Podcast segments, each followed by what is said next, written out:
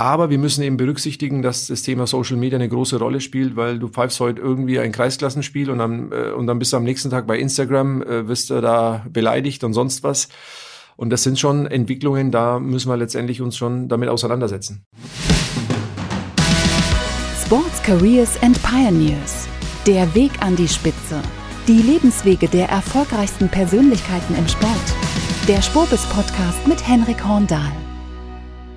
Hallo, cool, dass ihr dabei seid. Heute geht es um Entscheidungen. Es geht um Entscheidungen, die Karrieren beeinflussen, bei denen Millionen auf dem Spiel stehen, die aber blitzschnell getroffen werden müssen. Und es geht um Führung, es geht um Emotionen und wie man Menschen erreicht. Dafür rede ich mit einem der besten und beliebtesten Schiedsrichter unserer Zeit, mit Dennis Altekin. Er redet darüber, wie er überhaupt Schiedsrichter geworden ist, wie er mit Fehlentscheidungen umgeht und wie er selbst in den größten Stadien noch cool bleibt und wie ihr das im nächsten Meeting auch schaffen könnt. Freut euch also auf eine wirklich besondere Folge mit Dennis Altekin.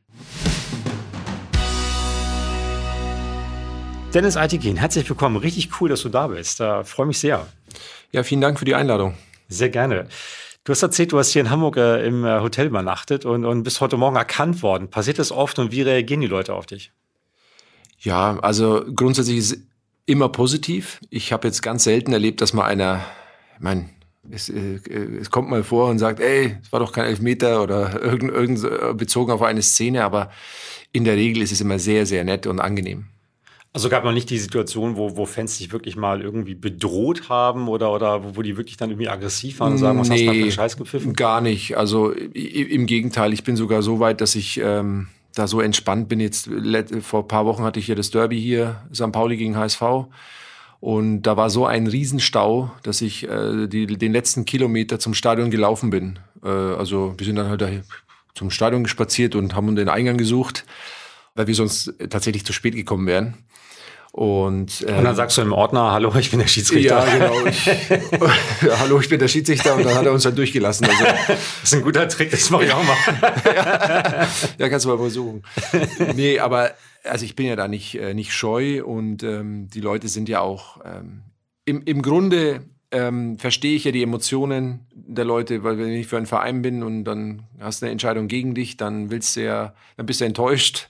Und ähm, aber natürlich, manchmal ist es eben drüber und da müssen wir halt hinkommen, dass es so ist, dass wir den Sport in den Fokus stellen und nicht jetzt eben äh, diese ganzen Aggressionen und, und sonstigen äh, Nebensächlichkeiten, die da passieren, die dann tatsächlich auch manchmal unschön sind, ja. Hm. Was auf dem Platz passiert, wie du zur Entscheidung kommst, besprechen wir alles nachher ja. noch. Aber erstmal wollen wir dich ein bisschen kennenlernen. Wir sehen ja. dich ja, die meisten kennen dich ja aus dem Fernsehen, die sehen, wie du da in kurzen Hosen rumläufst und, und, und die Spiele leitest und pfeifst. Ähm, aber du hast auch ein ganz spannendes Leben, finde ich, eine ganz spannende Karriere hingelegt. Und, und äh, das Erste, was mir aufgefallen ist, äh, ist, dass du ja Kind türkischer Eltern bist und du hast ja auch mal in der Türkei gelebt. Du bist ja. in Deutschland geboren, hast in genau. der Türkei gelebt, bist wieder zurückgekommen. Was hat das als Kind mit dir gemacht? Was ist davon hängen geblieben? Hat dich das irgendwie geprägt? Ja, also es hat mich definitiv geprägt. Also ich kriege da Gänsehaut, wenn man das immer wieder anspricht. Das ist tatsächlich so für mich. Klar, wenn man mit sechs Jahren ähm, von den Eltern getrennt wird und zu den Großeltern äh, darf, Schrägstrich muss, äh, weil die Eltern sagen, hey, pass auf, wir kommen hierher nach Deutschland, wir wollen arbeiten, aber wir werden auch zurück in die Türkei gehen. Das macht schon was mit einem Kind, äh, wenn du dann getrennt von deinen Eltern bist. Man lernt halt relativ schnell, ähm, auch wenn da so viele Menschen sind, die einen lieben, es sind aber doch nicht die Eltern. Und äh, wenn du Vater und Mutter eben nicht direkt äh, bei dir hast, dann, dann ist es erstmal diese Distanz, diese, diese, diese ja, Einsamkeit, die man tatsächlich als Kind spürt. Also diese Momente habe ich halt sehr, sehr stark abgespeichert, aber man lernt da eben auch zu kämpfen, weiterzumachen. Ähm, vielleicht ein Stück weit auch zu versuchen, gesehen zu werden. Also das ist so auch der Treiber. Ähm, aber ich habe sehr viel von der Kultur dort eben mitbekommen. Ich war ja die ersten vier Jahre in der Grundschule dort, was Ordnung, Respekt vor älteren Menschen, vor Funktionen, vor Lehrern, also all diese Sachen, die haben mich massiv geprägt. Und dann kam ja eben der Switch wieder zurück nach Deutschland und äh, das war tatsächlich auch den ersten Schultag in Deutschland den werde ich nie vergessen, weil wir ja immer als, als ähm, Schüler in der Türkei Einheitskleidung hatten. Ähm, also so Marken und sowas gab es damals nicht, sondern wir hatten Einheitskleidung. Wir sind aber auch aufgestanden, wenn der Lehrer den, äh, das Klassenzimmer betreten hat. Und ähm, ich bin da wirklich intuitiv, als der Lehrer da ins Klassenzimmer kam, bin ich als Einziger aufgestanden. Und also diese Momente habe ich abgespeichert, aber da ist eben dieses Thema Respekt und auch diese Ordnung und Struktur ähm, ist so ganz tief in mir verankert. Hm. Hast du denn irgendwas noch Türkisches in dir, was du noch jetzt äh, irgendwelche Traditionen oder irgendwas, was du noch lebst? Mhm. Ich bin, ich bin zum Beispiel halb Schwede. Ich habe auch mal in Schweden gelebt eine Zeit. Ja. Bin immer in Deutschland zur Schule gegangen. Wir machen noch auch so schwedisches Weihnachten oder ja. so Krebsessen im Sommer oder solche ja. Geschichten. Hast du da noch irgendwas, was du machst aus deiner, aus, Ach, wo man deine türkischen Wurzeln noch sieht? Also ich meine, ich bin ja hier aufgewachsen, habe dann hier mit elf Jahren war ich ja dann wieder zurück in Deutschland ähm, und es, ich habe ja immer noch eine Verbindung äh, zur Türkei. Also ich besuche immer regelmäßig, so oft es geht, eben auch äh, meine Großeltern, versuche Familie dort zu besuchen. Aber es gibt natürlich auch sehr viele Feste, die, die, äh, die man in der Türkei so feiert und so vereinzelt. Das Zuckerfest, also da gibt's halt immer sehr viele Süßigkeiten und äh, die, die traditionellen äh, Sachen, da, da bin ich eben ganz vorn dabei, weil ich mhm. einfach, äh, ja, so eine Last habe. Das Thema Süßigkeiten ist bei mir ein ganz großes, eine ganz große Herausforderung. Herausforderung, das ja. Das kenne ich. Erzähl mal, wie bist du Schiedsrichter geworden? Du hast ja höchstens, glaube ich, auch mal Fußball gespielt, wie ja. alle. Und, und wie, wie, genau. kam dann der Schritt zu sagen, ich will dieses Spiel leiten und gar ja, nicht mehr selber gegen die Kugel? Also, ja, also als als Kind hatten wir ja tatsächlich nur den Fußball damals, auch damals in der Türkei, wie ich war. Wir haben nur Fußball gespielt und äh, meine Eltern haben mich ja irgendwann haben sie dann gesagt, ey, du kommst jetzt wieder zurück. Und ich kann mich auch an den Tag erinnern, weil kam so ein Brief von meinen Eltern und da war eben unter anderem ein Punkt als Argument, pass auf, wenn du nach Deutschland wieder zurückkommst, äh, dann werden wir dich bei einem Fußballverein anmelden. Und es war was für mich was ganz Großartiges, ähm, dass man Fußball spielen darf, in einem Verein sogar, richtig offiziell. Und ähm, ich habe dann ähm, also wirklich sehr lange, bestimmt über zehn Jahre selber auch noch gekickt aber irgendwann war es dann tatsächlich so, wurden Schiedsrichter gesucht. Wir hatten einen ehemaligen Bundesliga-Schiedsrichter, Manfred Dölfel, ähm, der hat mich da in der Jugend ab und zu gesehen und ich hatte immer so das Gefühl, ich habe nur so ein gesundes Halbwissen, was die Regeln anbelangt. Und habe dann entschieden zu sagen, okay, ich mache jetzt ähm, tatsächlich den Schiedsrichterkurs. Und dann muss ich sagen, bin ich positiv hängen geblieben. Also es war für mich ja, ich habe da so eine Art Familie gehabt. Also es war wirklich wie so eine zusätzliche Familie. Äh, man, man, hat da in dieser, Schiedsrichtergruppe hat man gemeinsam Aktivitäten gemacht und es war einfach toll und ich bin da dem Fußball verbunden geblieben und ähm, so, so als ein Teil der Fußballfamilie verstehe ich mich auch selber, ähm, auch als Schiedsrichter, ähm, auch wenn das der ein oder andere von außen ja nicht immer so sieht und sagt, die Schiedsrichter sind so ein bisschen separiert, aber ich empfinde, dass wir immer ein Teil dieser Fußballfamilie sind. Das hat mir damals großen Halt gegeben, weil ich ja wieder rausgerissen wurde aus dem damaligen Umfeld. Es war ja zweimal, einmal hier in Deutschland und dann, äh, dann in der Türkei. Ich habe heute noch Kontakt zu den, zu den Fußballkameraden von damals und aber auch eben äh, zu, den, unseren, zu meinen Kollegen von damals, äh, zu den Schiedsrichterkollegen in aus der Gruppe. Ich stelle mir das total schwierig vor. Man beginnt ja ganz unten, irgendwo Kreisliga, ja. Bezirksklasse, irgendwie ja, sowas ja. in der Richtung halt so. Und äh, das ist ja ein, ein, ein Amateurumfeld einfach halt. Und, und ich habe auch mal Fußball gespielt als Kind. Also gerade auf den Dorfplätzen ist ja auch ein rauer Ton erstmal halt so. Da, da geht mir ja auch irgendwie äh, zumindest während das Spiel läuft, recht hart miteinander um. Und, und der, der Schiedsrichter ist natürlich immer irgendwo äh, der, der, an dem es liegt, der schuld ist am Ende. Warum bist du trotzdem dabei geblieben? Ich glaube, am Ende, ich bin dabei geblieben, weil ich sehr viele Unterstützer hatte, die insbesondere in den Anfängen äh, mein Obmann, mein damaliger Obmann Manfred Dölfel, der wirklich fast jedes Spiel von mir angeguckt hat, mit mich begleitet hat. Ähm, ich glaube, das ist auch eines der Kernthemen, dass wir uns mehr Zeit nehmen müssen für die jungen Leute, die jungen Schiedsrichter, sie begleiten müssen, dass sie nicht sofort äh, die Flinte ins Korn werfen, weil der Ton wird schon rauer, der war damals auch rau aber es war halt nicht ganz so massiv äh, in Verbindung mit Social Media. Das gab's halt nicht. Aber es war definitiv so, dass wenn du als junger äh, Schiedsrichter mit 17 Jahren auf dem Platz stehst und in der Bezirksliga ein Derby leitest und da Leute dich beschimpfen, hast du deinen Halt und die Orientierung tatsächlich von den Leuten bekommen, die eben jahrelang Erfahrung hatten. Und ähm, da bin ich echt sehr dankbar. Dankbar für die Zeit, die diese Menschen ja auch in mich investiert haben ich glaube, das ist so ein Thema, wo wir ähm, hinkommen müssen, zu sagen, okay, wie können wir junge Leute auch unterstützen auf diesem Weg, wenn sie vor allem neu anfangen, Aber wir müssen eben berücksichtigen, dass das Thema Social Media eine große Rolle spielt, weil du pfeifst heute irgendwie ein Kreisklassenspiel und dann, äh, und dann bist du am nächsten Tag bei Instagram, äh, wirst du da beleidigt und sonst was. Und das sind schon Entwicklungen, da müssen wir letztendlich uns schon damit auseinandersetzen. Hm. Man muss eine Menge aushalten, auf jeden absolut, Fall. Absolut. Ja, ja. Ist es auch eine Charakterfrage? Kann, kann nicht jeder Schiedsrichter sagen, wenn ich das so an mich ranlasse, bin ich jetzt wahrscheinlich der Falsche erstmal? Oder muss man ja. ein bestimmter Typ sein, um ein guter Schiedsrichter zu werden? ja, ich, ich weiß es nicht. Am Ende lernt man natürlich auch ein Stück weit mit diesen, mit diesen Anfeindungen auch umzugehen. Ähm, man muss halt sich relativ schnell bewusst machen, dass die Menschen nichts gegen einen persönlich haben, sondern es ist eher gegen die Funktion ist. Also dieser Gedankengang muss relativ schnell kommen, weil sonst, äh, wir wollen ja alle irgendwie dazugehören, wir wollen alle irgendwie ja auch einer Gemeinschaft oder einer Gruppe äh, und Ablehnung und Hass will ja niemand. Auch Schiedsrichter, auch wir sind ja ganz normale Menschen, die äh, sich eher freuen, wenn sie was Positives erleben dürfen. Und ähm, ich glaube, da braucht es tatsächlich so dieses Bewusstsein, dass man sagt, okay, der hat nichts gegen mich persönlich, sondern es ist eher gegen mein Amt oder gegen meine, gegen dem, das, was ich mache. Und da halt eine klare Trennung zu machen. Ähm, das hatte ich relativ schnell und trotzdem hat es an, an der einen oder anderen Stelle äh, durchaus wehgetan, wenn man, ja, wenn man solche teilweise ja, unter der Gürtellinie Anfeindungen äh, erfahren also, musste. Was war so das Schlimmste, was passiert ist damals? Kannst, hast du irgendwie ja, so passieren ja, ja. im Kopf? Also ich hatte tatsächlich ein Amateurspiel, es war ein Pokalspiel, da hatten damaliger Bezirks- oder, oder Landesligist gegen einen Kreisligisten gespielt und das Spiel ging 15 zu 1 aus. Und ein Spieler, der verloren hatte, hat äh, die Ursache in meiner Spielleitung gesehen und hat mir nach dem Spiel tatsächlich gegen das Schienbein getreten. Also das war der einzige körperliche Übergriff auch, den ich äh, selbst erfahren musste. Und das hat mich schon schockiert, dass Menschen tatsächlich bereit sind, ähm, also neben teilweise irgendwelchen Äußerungen und verbalen Übergriffen auch dann körperlich zu werden.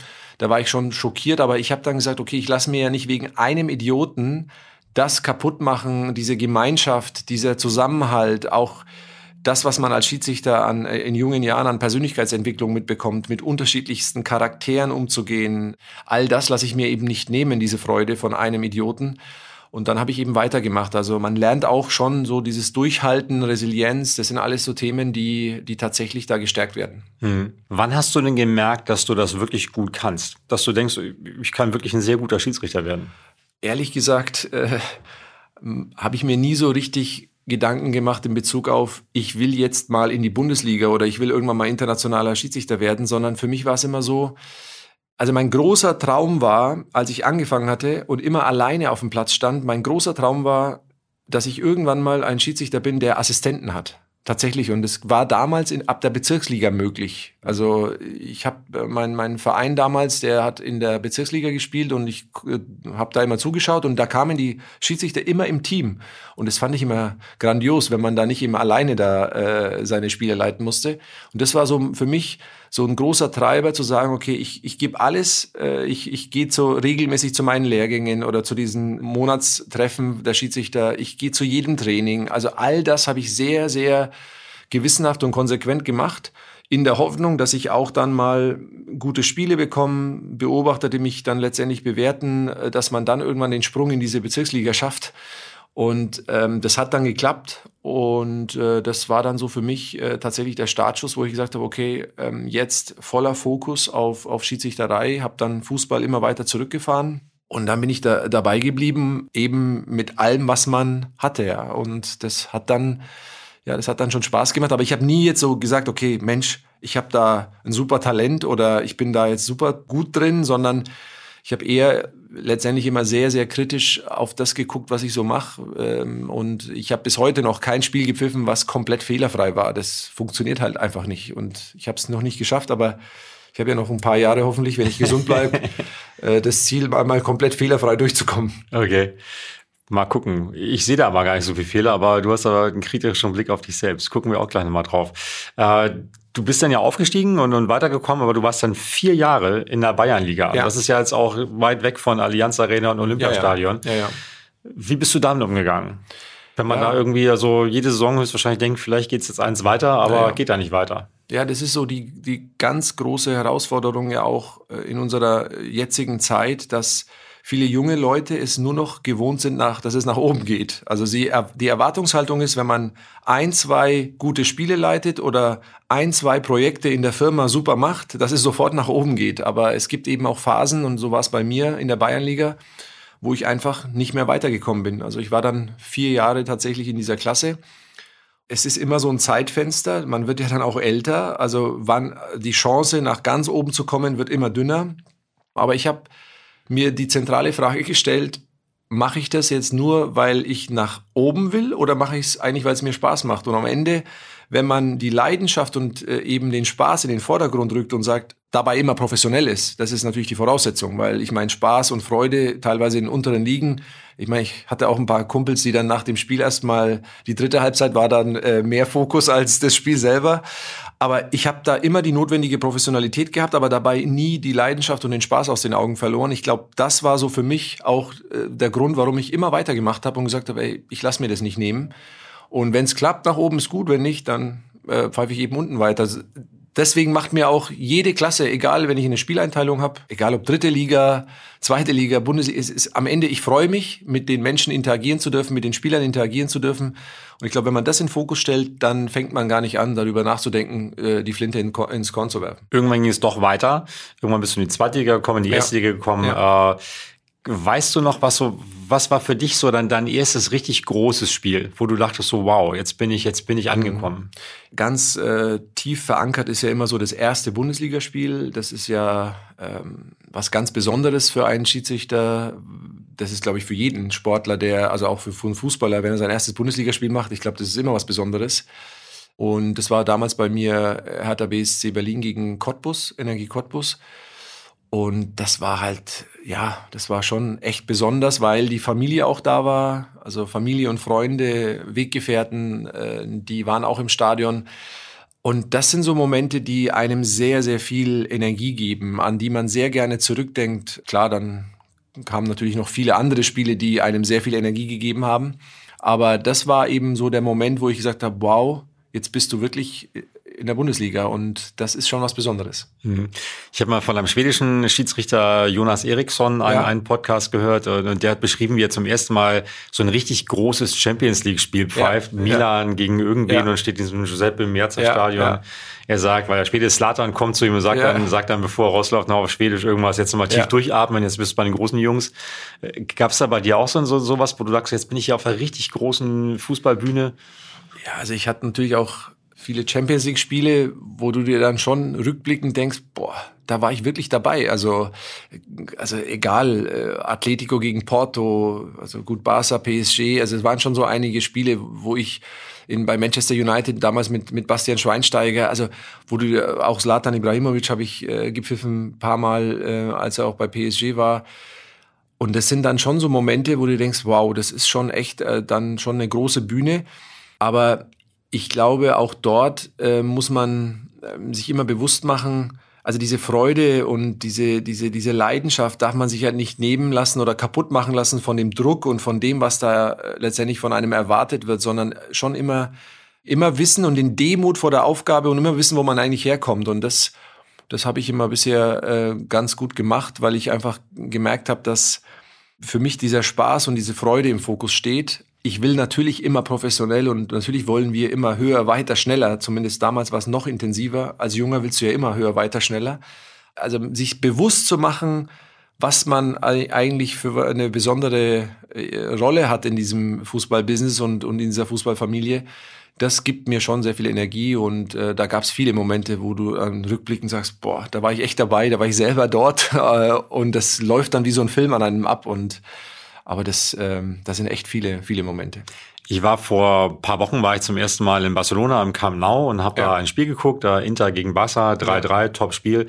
Und ich war super ergriffen von diesem Riesenstadion, fast 100.000 Leute, ausverkauft, tolle Stimmung. Also nur als Zuschauer halt. Ja, ja. Und du läufst da auf den Rasen mit den Topstars und musst ja eine gute Leistung bringen. Also wie, wie, wie bleibst du cool dabei? Ist es für dich so wie früher in der Bezirksliga? Höchstwahrscheinlich nicht, aber wie, wie, wie kann man sich darauf vorbereiten, dass man dann trotzdem man hat die, diese ganzen Menschen um sich herum, die Topstars, ja. die unglaublich viel Geld verdienen. Ja. Du, deine Entscheidungen sind ja auch abhängig davon, Klar. wer die Millionen jetzt kriegt. Ja. Ähm, und äh, wie, wie hältst du dich da so cool, dass du da trotzdem bei mhm. dir bleibst und eine gute Leistung ablieferst? Ja, ich glaube, das ist ja ein Prozess über Jahre, dass man, also man, man fängt ja nicht an und ist dann am nächsten Tag, äh, keine Ahnung, in Dortmund oder sonst wo äh, vor 80.000 Leuten und leitet solche Spiele, ähm, sondern es ist ja auch eine Entwicklung, man, man baut diese Erfahrung auf äh, über Jahre. Und wenn dann dieser Moment kommt und große Spiele kommen oder große Aufgaben vor einem stehen, auch Entscheidungsspiele, Relegationsspiele, das sind ja so, das sind ja die Spiele, wo du dir denkst, oh Gott, äh, ja, hoffentlich kommen wir heute gut äh, durch am Ende gehören so ein paar Sachen dazu. Das ist natürlich auf der einen Seite das Selbstvertrauen in die, in die eigenen Fähigkeiten. Der zweite Baustein ist, glaube ich, dass man sagt, okay, ich bin gut vorbereitet. Also heutzutage mit den Mitteln, die wir haben, mit den technischen Mitteln, dass wir sehr viel Analyse, auch Spielanalyse betreiben können. Das heißt, ich kann mich sehr gut auch auf Mannschaften und auf Spielweisen vorbereiten. Das ist, glaube ich, eine, eine sehr elementare Sache. Und das Dritte, und das ist eben nicht kalkulierbares Risiko, das ist das Thema Glück. Du brauchst am Ende auch als Schiedsrichter Spielglück, dass halt du jetzt nicht unbedingt eine sehr, sehr knifflige Situation, die eine, die spielentscheidend ist, hast, sondern vielleicht bleibt die dir ja dann erspart in einem, in so einem großen Spiel und wenn man diese drei Bausteine gleichzeitig äh, hinkriegt, dann kommt man gut durch. Ähm, man hat aber auch manchmal Pech und hat einfach eine Szene, die man so oder so sehen kann und dann wird da halt ewig diskutiert. Dann ist die eine Hälfte dagegen, die andere Hälfte sagt, ja doch, das kann man schon so machen. Also es gehört schon einiges dazu. Aber am Ende ähm, glaube ich, dass man eben da reinwächst in diese Aufgabe und nicht sagen kann, okay, der hat super Fähigkeiten und jetzt mit diesen fachlichen Fähigkeiten wird der irgendwann auf jeden Fall die und die Liga pfeifen. Das ist nicht so, sondern man wächst letztendlich an den Aufgaben. Ist es schwierig für dich auf dem Spielfeld, jeden gleich zu behandeln? Weil letztendlich hast du ja Topstars, hm. die alle kennen, die, die ja. wahnsinnig viel Geld verdienen, die toll Fußball spielen dann, dann spielen die manchmal vielleicht gegen einen Linksverteidiger, den kein Menschen kennt im Prinzip, also vielleicht ja. außer den, außer den Eingeweihten. Ja. Ist das, ist das eine schwierige Situation, dass du alle gleich behandelst oder ist mhm. es einfach, bist du da einfach so professionell, dass du das Spiel siehst und nicht die Person? Ja, ich sehe eher den Menschen. Das ist also wirklich auf den Punkt gebracht. Ich sehe immer den Menschen und ich sehe immer, ob er eine emotionale Reaktion zeigt auf das, was ich mache. Also das ist so ganz elementar für mich. Also das heißt, gibt es irgendeine emotionale Reaktion, die kann positiv oder negativ sein, und bedarf es meiner Aufmerksamkeit und bedarf es, diese Emotion in irgendeiner Form zu bedienen. Das ist so immer meine Herangehensweise. Und dann spielt dabei keine Rolle, ob das ein also vermeintlicher Superstar ist oder ob das irgendeiner ist, den man jetzt, so ein junger Spieler, der ganz neu dabei ist, sondern mein, mein Anspruch ist immer, ich möchte jedem Spieler das Gefühl geben, dass er ernst genommen wird. Und ich glaube, sobald das der Spieler spürt, der nimmt mich ernst, ist die Ebene auf Augenhöhe. Dann ist es nicht mehr so, diese klassische asymmetrische Kommunikation von oben nach unten, sondern also da ist jetzt der Schiri und der sagt mir jetzt was was der was ich zu tun habe, sondern es ist dann alles auf Augenhöhe. Bei all dieser Emotion und bei all der der Hektik, die manchmal herrscht, ist es immer so, ich versuche immer den Menschen zu sehen und auf die Bedürfnisse einzugehen und ähm, das gelingt mir in vielen Fällen, manchmal gelingt es mir eben nicht, weil ich dann selbst auch dann emotional bin, ähm, weil du vorhin gefragt hattest, was was ist so äh, die, diese Wurzeln aus der Türkei. Manchmal bin ich halt auch sehr emotional, aber das ist, das macht uns halt dann auch ein Stück weit aus. Der Fußball hat ja eine Emotion und eine Leidenschaft und ich möchte gar nicht wie so ein Roboter rüberkommen, sondern ich möchte, dass Menschen sehen, dass ich halt auch nur ein Mensch bin mit äh, Gefühlen. Und ähm, sobald ich aber den Menschen eben in den Fokus stelle, schaffe ich es, diese Bewertung der Menschen oder auch, du hattest ja gesagt, wie schafft man es, die Leute alle gleich zu behandeln Sobald ich sage, okay, da ist ein Mensch und der hat ein gewissen Bedürfnis und ich gehe auf die ein, dann ist, dann gilt es für alle, die auf dem Platz stehen. Inklusive natürlich den Trainern. Ich glaube, das hast du auch nicht immer, das ist auch ein Prozess gewesen für ja, dich, ja. oder? Du, wir haben Klar. schon mal geredet, dass du erzählt, dass du am Anfang, als du ja, begonnen hast, Bundesliga zu pfeifen, warst du eher einer der unbeliebtesten Schiedsrichter. Ja, Was hast du da falsch gemacht? Ja, ganz einfach. Ich glaube, das machen auch viele Führungskräfte, wenn sie jung sind. Ähm, das habe ich ja selbst auch in, in meinem Unternehmen oder in unserem Unternehmen, die wir aufgebaut haben. Als ganz junger fängst du an und denkst dir, ich möchte, also man hat so einen Drang nach Perfektionismus. Also ich möchte, ich wollte als Schiedsrichter perfekt sein. Und wann ist ein Schiedsrichter perfekt? Der ist dann perfekt, wenn jede Entscheidung von jedem Spieler ein Stück weit akzeptiert und anerkannt und abgenickt wird. So, jetzt gibt's aber trotzdem Situationen, Reaktionen von Spielern, die hinterfragen was. Und auf dieses Hinterfragen habe ich total überreagiert. Also teilweise mit Gestik, äh, also wenn man mit 1,97 und ähm, so ein paar Falten habe ich ja auch, dann wirkt das natürlich sehr dominant.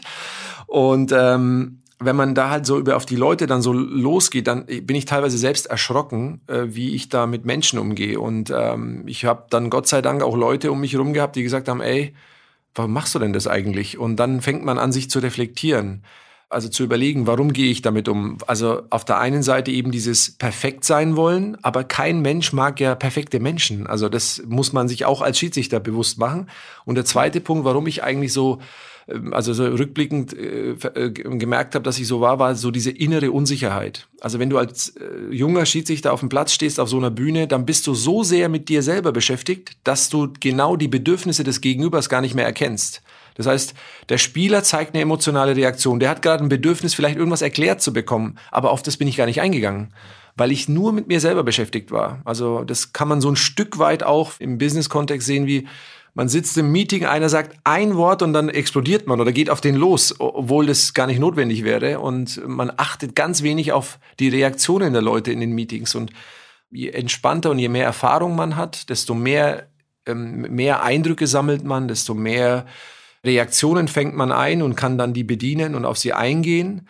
Aber man muss natürlich auch irgendwann Grenzen setzen, dass die merken, okay, äh, ach so, da sind meine Grenzen und jetzt darüber geht's dann nicht mehr. Stell mir total schwierig vor. Aber erzähl mal, bist du da gecoacht worden? Gibt's da, gibt's da für Schiedsrichter Hilfestellungen? Gibt's da Programme, Fortbildungen, dass man ja. sich da verbessert? Gibt's da Analysen? Ja gut, wir haben natürlich, äh, der DFB in den letzten Jahren auch bei den Schiedsrichtern ist, hat sich sehr, sehr viel getan. Also was das Team anbelangt. Also wir haben natürlich Physiotherapeuten, wir haben Sportpsychologen etc. Aber sowas ist ja sehr individuell und ähm, da muss man schon offen sein, extrem hart und ehrlich zu sich selbst, also bei sich selber anfangen.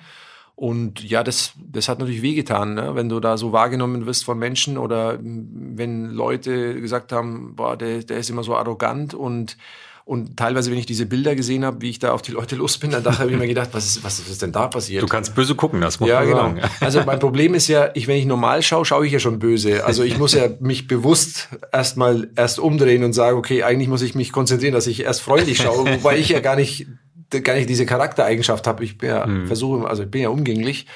Aber es gibt eben so ein paar Werte und das ist eben entscheidend, dass man erstmal seine eigenen Werte kennt. Also wenn man seine eigenen Werte kennt, dann kann man das auch in die Spielleitung einfließen lassen. Und da gibt's eben so ein paar Sachen, die ich da entwickelt habe. Da haben mir natürlich auch Leute geholfen. Also ähm, ich habe sehr viel zum Beispiel von Jens Korsen gelernt. Das ist ein sehr renommierter Psychologe aus München. Also für mich, ich war wie ein kleines Kind, habe ich mich vor sieben Monaten gefreut, als Jens Korsen ist mittlerweile 80 und ich habe den kontaktiert und weil ich einfach mal irgendwann mal mit ihnen in Kontakt kommen wollte, habe ich gesagt, Herr Korsen, ich, ich weiß alles, was Sie da machen und habe alles verschlungen. Und dann sagt er, ah, Sie sind Aitekin, Sie sind noch der Schiri. Und dann war ich total stolz, dass der mich als kleinen Schiri sozusagen kennt. Und ich habe von dem halt wirklich sehr viel. Und seitdem sind wir im Austausch, regelmäßig. Der war jetzt auch privat mal bei mir. Wir haben da uns getroffen und so viel Lebensweisheit, äh, also äh, dieses Thema Haltung, es geht auch um sehr viel Haltung, äh, welche Werte vermittelt man?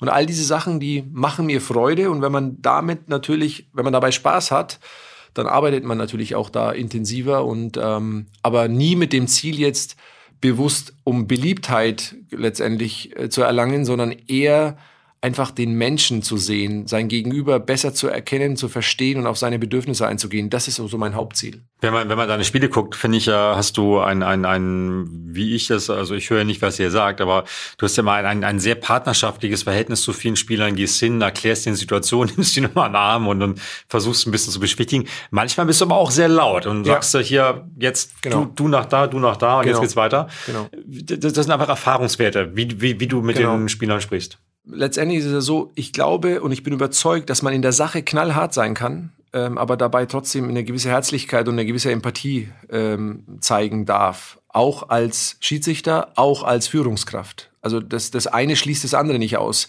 So dieses, ich muss Distanz schaffen zu den Leuten, die ich führe, sonst was, was man früher so, das ist nicht so meine Welt, das ist vorbei. Und ich glaube, wir müssen, ähm, und, und das Wichtigste ist aber auch, dass man eben nicht irgendwas spielt, also diese Echtheit, also eine echte Beziehung zu einem Menschen entsteht ja über drei Kernthemen. Echtheit ist ein ganz elementarer Faktor. Wenn ich mich verstelle in einem Spiel, das spürt der mein Gegenüber, dann vertraut er mir nicht. Der zweite Baustein ist, um, um Vertrauen aufzubauen, ist auch natürlich, dass ich eine gewisse Empathie zeige. Aber ich muss auch gleichzeitig ihm das Gefühl von Wertschätzung geben. Und ähm, das gilt auch als Schiedsrichter auf dem Platz. Und ich glaube, man kann aber dabei trotzdem konsequent sein und absolut äh, geradlinig Entscheidungen treffen. Aber wenn, wenn man eben auf Augenhöhe mit den Leuten umgeht, dann danken die das einem auch, wenn man mal daneben liegt. Und ähm, das gehört leider dazu. Also das also Fehler machen, das ist halt in unserem Job sozusagen mit eingekauft. Und wir versuchen natürlich, die zu vermeiden. Aber es ist halt leider nicht möglich, dass wir ähm, da halt eine 100% Trefferquote dann haben. Wie gehst du mit groben Fehlentscheidungen um? Passiert da immer. Ne? Ja. Und, und, und, ja. also es geht so schnell, das Spiel ist Klar. unglaublich schnell. Klar. Äh, die sprinten da und, und, und, und laufen ja auch unglaublich schnell. Kann man nicht alles richtig machen. Ja. Wie gehst du damit um, wenn, wenn du selber merkst du manchmal eigentlich, wenn du pfeifst, dass das, das war nichts? Also es, das geht da sehr schnell. Ja, also klar, es geht manchmal sehr schnell. Es ist immer unterschiedlich. Manchmal sieht man Sachen nicht, weil es so schnell geht, dass, dass du das nicht wirklich wahrgenommen hast. Dann spürst du, irgendwas ist in der Luft, also irgendwas war, glaube ich, da nicht ganz sauber. Gut, jetzt haben wir natürlich die Unterstützung auch teilweise äh, durch den Videoassistenten, der an der einen oder anderen Stelle sehr, sehr guten Input dann geben kann und sagen kann, die Situation klären kann. Aber trotzdem gibt es natürlich Momente, wo es so schnell geht, dass du das halt einfach schon im Gespür hast, oh, ich glaube, da war irgendwas wenn es eine Fehlentscheidung ist am Ende des Tages, ich bin davon überzeugt, dass eine gewisse, also nicht nur gewisse, sondern eine Transparenz, eine Offenheit äh, in, im Umgang mit Fehlern sehr, sehr wichtig ist, ähm, weil die, der Fußball, die Schiedsrichter, wir sind mittlerweile medial auch öffentlich so, wir stehen so in der Öffentlichkeit und du kannst nicht mehr durch ich sag nix oder keine Kommunikation Themen äh, also aufklären. Und wenn es halt ein klarer Fehler ist, der aus bestimmten Gründen passiert ist, dann ist es besser, das ganz transparent zu kommunizieren. Es macht ja keiner absichtlichen Fehler, sondern es ist ja immer irgendein Grund, warum was passiert. Und wir gehen ja auf den Platz immer mit dem Anspruch, alles richtig zu lösen. Das ist egal in welcher Rolle, ob das der Schiedsrichter ist, der Videoassistent, der vierte Offizielle, der Assistent, wir wollen alle eigentlich nur eins. Wir wollen die optimale Leistung abrufen und am besten immer richtig entscheiden.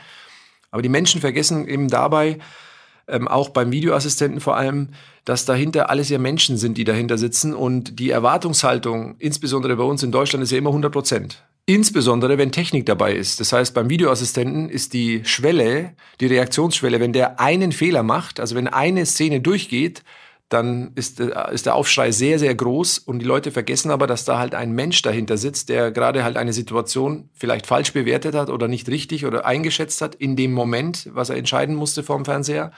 Und das wird vergessen. Und das ist halt schade, dass da eben bestimmte Kennzahlen einfach auch diese Hilfe von dem Videoassistenten, also wenn man sich ganz nüchtern die Zahlen anguckt, also wenn man nur nach Zahlen gehen würde, ohne jetzt mal Emotionen, und ich verstehe jeden Fußballromantiker, dann würde man relativ schnell sehen, dass das schon ein Erfolgsmodell ist, der Videoassistent, aber also das Verzeihen von Fehlern, insbesondere wenn eine Technik im Spiel ist, ist halt, die Toleranz ist halt ganz, ganz gering und das ist halt schade. Mhm. Ich stelle mir es unglaublich schwer vor, diese Entscheidungen zu treffen. Es geht alles wahnsinnig schnell und manchmal sind es ja auch, also auch wenn man es danach in den Bildern sieht, ist es ja sogar mit den Bildern kaum zu entscheiden, ob ja. der Arm jetzt irgendwie ja. noch angelegt ist oder ein bisschen ja, weiter weg ist oder sowas in Richtung. Wie kommst du zu den Entscheidungen? Es ist ja alles sehr ein, ein sehr intuitiver Prozess. Du kannst ja nicht, du kannst ja nicht lange drüber nachdenken, ob das wirklich oder hast du noch mal so ein, so, ein, so ein Replay im Kopf, wo du denkst, äh, nee.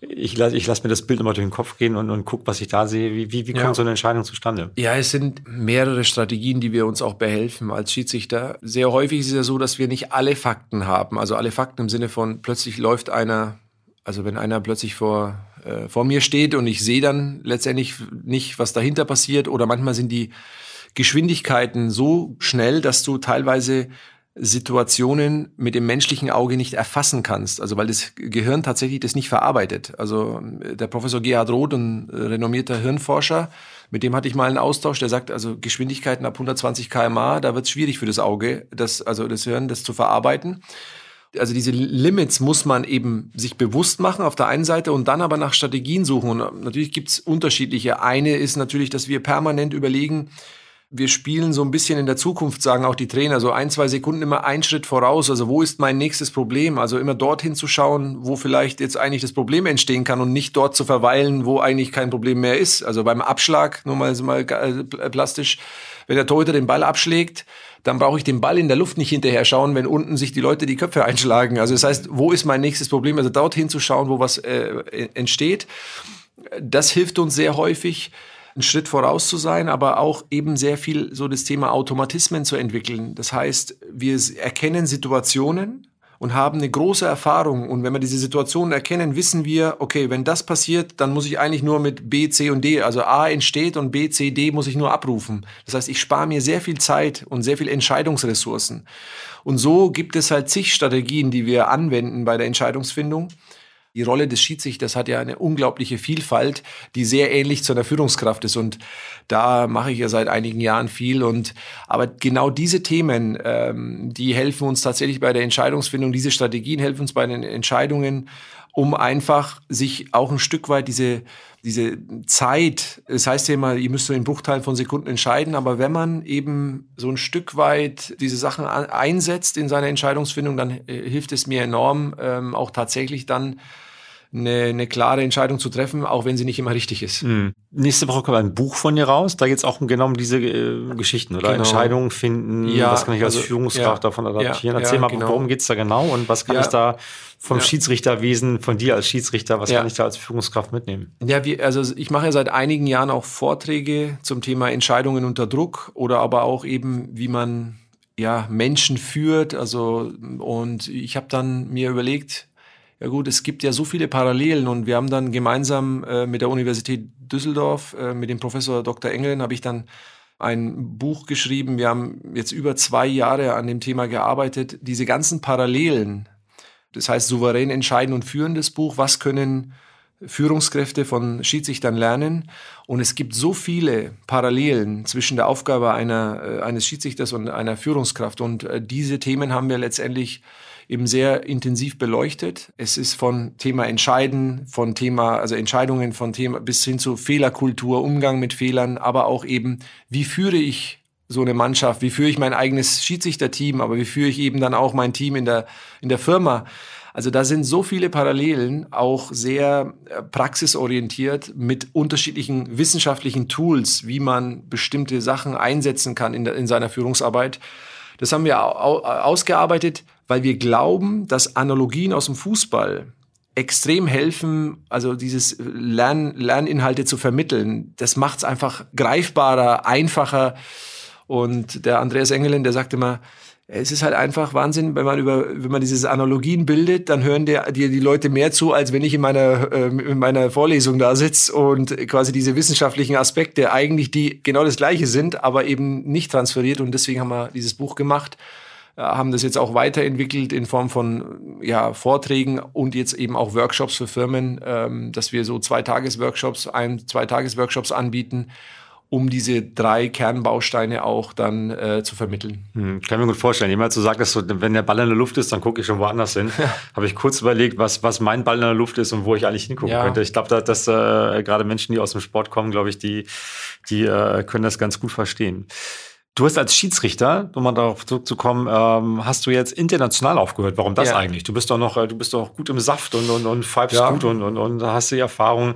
Warum nimmst du dir diese großen Erfahrungen, ja. äh, in die großen Stadien zu gehen, Champions League zu pfeifen und so weiter? Ja, das ist eine berechtigte Frage, aber ich hätte ja jetzt rein äh, vom Alter, hätte ich noch eineinhalb Jahre in der Champions League Spiele leiten können oder weiterleiten können.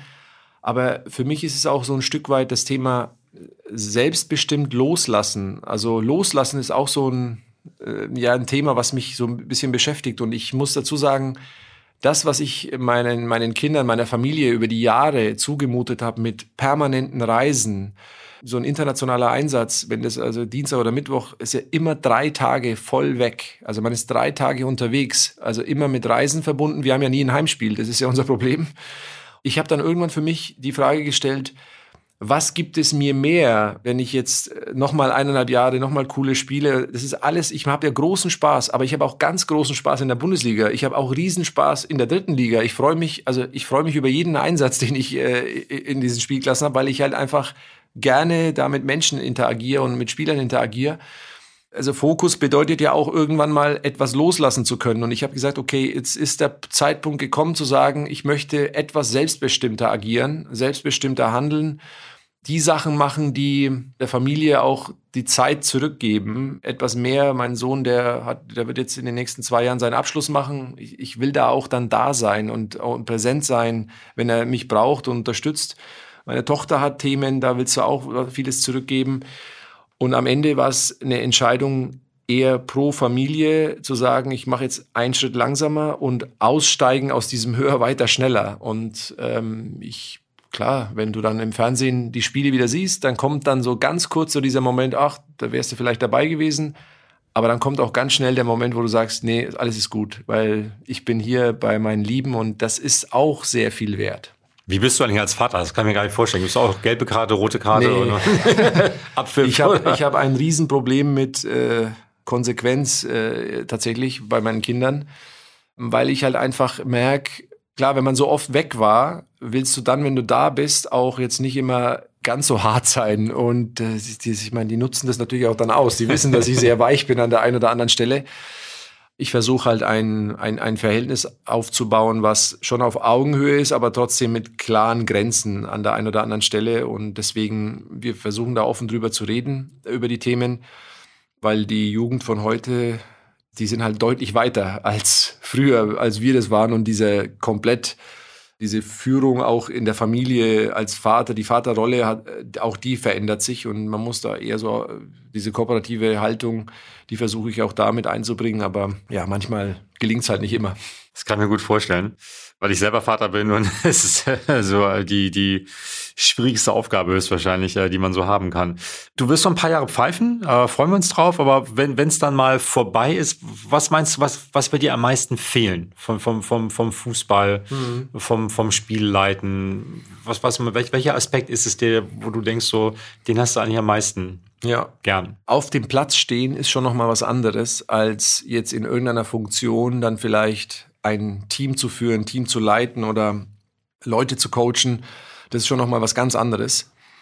Wenn ich gesund bleibe, dann mache ich noch ein paar Jahre äh, auf jeden Fall auf dem Platz, weil ich einfach wirklich große Freude habe. Sobald ich aber diese Freude nicht mehr spüre, würde ich sofort aufhören, weil äh, ich bin jetzt keiner, der an allem festhält mit aller Gewalt, weil es gibt im Leben so viele andere schöne Sachen, die man auch machen kann neben dem Fußball, wobei der Fußball uns ja wirklich sehr, sehr viel schöne Momente auch äh, bereitet ich glaube schon, dass ich so diesen Rasen vermissen werde, dieses Einlaufen, dieser Moment ins Stadion einzulaufen, ist ja was ganz Besonderes für uns Schiedsrichter, weil da läufst du ein, vollbesetztes Stadion im Optimalfall, coole Stimmung.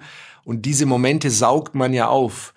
Und wenn das dann mal wegfällt, ich glaube, das wird schon wehtun, ja, aber ich äh, denke nicht dran, sondern ich sehe erstmal oder ich freue mich, wenn ich dann ähm, meine Spiele jetzt die nächsten Spiele noch habe und halt gesund auch bleib und äh, sowas erleben zu können. Und da braucht es wirklich die, diese Demut vor dieser Aufgabe, die ist so enorm wichtig, dass man einfach immer sich bewusst macht, in was, in welch ähm, privilegierten Stellung wir da sind, ähm, egal in welcher Funktion, ob das Spieler, Schiedsrichter, Trainer, Manager. Das, äh, also wir sind in, in einem Umfeld, was wirklich ähm, unglaublich ist und das mache ich mir halt immer wieder bewusst. Aber mir ist auch bewusst, dass es irgendwann vorbei ist und dann ist es halt vorbei, dann ist auch kein Problem und dann geht es eben mit anderen Themen weiter, die einem halt auch Lebensfreude und Energie geben. Guckst du die WM in Katar auf dem Sofa zu Hause oder interessiert dich das gar nicht so? Ach doch, also klar, äh, man grundsätzlich verfolge ich natürlich die Nationalmannschaft und äh, drückt da und hofft, dass, dass sie da erfolgreich abschneiden wird. Und natürlich schaut man sich dann auch äh, die Spiele an. Und ich werde aber die Zeit nutzen, nochmal vielleicht mal ein, zwei Wochen zur Ruhe zu kommen, weil jetzt die letzten Monate waren schon sehr intensiv, aber auch gleichzeitig jetzt schon anzufangen, intensiv sich auf die äh, Rückrunde sozusagen vorzubereiten, auch da nochmal Jetzt mit 44 ist es so, da kannst du dir halt nicht zu viel Pause erlauben, wenn man da zu lang draußen ist. Also sobald ich eine Woche oder zehn Tage nichts mache, habe ich so den Eindruck, oh Gott, äh, ich bin eingerostet du musst ja auch hinter diesen jungen Leuten hinterherlaufen, ja. oder? Die sind ja, ja, auch schnell. Ja, die sind nicht nur schnell, dieses, die nehmen ja einem auf 70 Meter, also wenn so ein, keine Ahnung, es gibt ja so viele Spieler, die so wahnsinnige Athletik haben und du kommst ja mit 44 da nicht mehr hinterher, wenn du da nicht viel investierst. Ja, da werde ich mich dann jetzt vorbereiten. Da hoffe ich, dass es dann, dass ich da dann gut vorbereitet, optimal auch körperlich und auch vom Kopf dann letztendlich in die, in die Rückrunde geht. Wir fragen hinten raus mal letzte Frage, was, was du dir als 20, 30, 40 Ring raten würdest. Da haben wir ja schon ganz viel besprochen, deshalb würde ich äh, eine ja. andere Frage stellen. Welche Situation oder welchen Pfiff würdest du gerne zurücknehmen oder nochmal machen? Hm. Ich würde eher sagen, gehen wir mal weg vom Pfiff.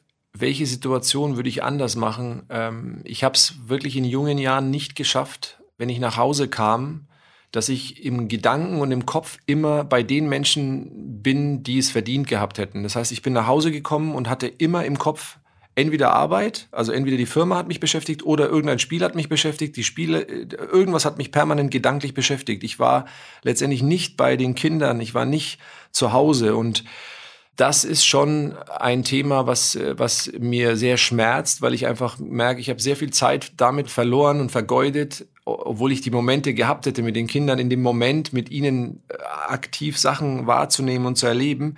Ich war aber gedanklich teilweise immer einfach woanders.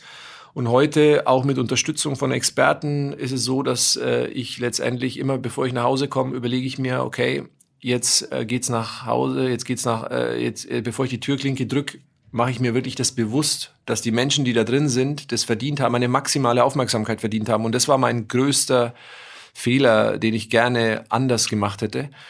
Aber es gelingt mir immer besser, manchmal aber auch nicht. Das, was ich bereue, sozusagen, das ist fernab vom Platz. Das ist, also ich, wir, wir haben viele Situationen, wo ich mir im Nachgang denken würde, oh Gott, das hätte ich lieber anders gemacht. Aber das schmerzt am meisten. Dennis, vielen, vielen Dank. Es war unglaublich intensives, dichtes Gespräch, ganz viel drin, war total Spaß gemacht, mit dir zu reden. Vielen, vielen Dank, dass du hier heute unser Gast warst. Vielen Dank. Bis bald, alles Gute. Ciao. Ciao. Also ich weiß gar nicht so richtig, wo ich anfangen soll mit den Dingen, die ich aus dem Gespräch mit Dennis Altekin rausgezogen habe. Da waren ja in jeder Minute Merksätze dabei für Leben, Beruf, Familie und so weiter. Man merkt, dass Dennis Schiedsrichter ist aus Leidenschaft. Das sagt sich mal so leicht, aber ich glaube, in diesem Fall kann man das wirklich sagen. Der macht das nicht, weil er es einfach geil findet, ins Stadion einzulaufen. Finde er auch gut, aber er macht das wirklich, weil er das Spiel liebt, weil er den Fußball liebt, die Gemeinschaft mit den Kollegen und den Sportlern sehr schätzt. Beeindruckend finde ich, wer den Switch geschafft hat von einem der unbeliebtesten Schiris der Bundesliga, kann man sich eigentlich gar nicht mehr so richtig vorstellen, wenn man den heute so sieht, äh, zu einem der beliebtesten und wohl auch besten Schiedsrichter in Deutschland. Das hat Dennis geschafft durch eine sehr knallharte Selbstreflexion, für die man sehr ehrlich zu sich sein muss. Ich glaube, das ist gar nicht so einfach. Und ähm, er hat sich diesen Prozess immer unterzogen, hat sich da Hilfe geholt auch, hat Bücher gelesen, hat Berater gefragt. Äh, ich glaube, es ist sehr, sehr, sehr vorbildlich, äh, sich, sich, sich Dinge so zu stellen und sehr zielführend. Und ähm, sehr spannend fand ich auch, dass er bei einem Spiel nicht immer nur auf den Ball guckt, wenn er zum Beispiel lang in der Luft ist und gar nicht so viel passiert, sondern in dem Moment darauf, was machen die Spieler, wohin bewegen die sich, wie sind die drauf, was machen die wohl als nächstes, vorausschauend ähm, das Spiel leiten. Ich glaube, das ist besonders für Führungskräfte wichtig, nicht immer nur auf das Offensichtliche zu achten, sondern auch auf die Reaktion der Kollegen. Wie sind die drauf? Was machen die? Einfach einen anderen Fokus zu haben. Was hat euch gefallen? Was ist euch aufgefallen? Schreibt uns gerne, würde ich sehr spannend finden. Schreibt uns bei LinkedIn oder andere Social-Plattformen. Wir freuen uns sehr über euer Feedback. Vielen Dank und vielen Dank, dass ihr dabei wart. Hat mir großen Spaß gemacht. Bis bald. Das war der Spobis Podcast mit Henrik Horndahl. Sports, Careers and Pioneers. Der Weg an die Spitze. Die Lebenswege der erfolgreichsten Persönlichkeiten im Sport. Der Spobis Podcast ist eine Produktion von Maniac Studios.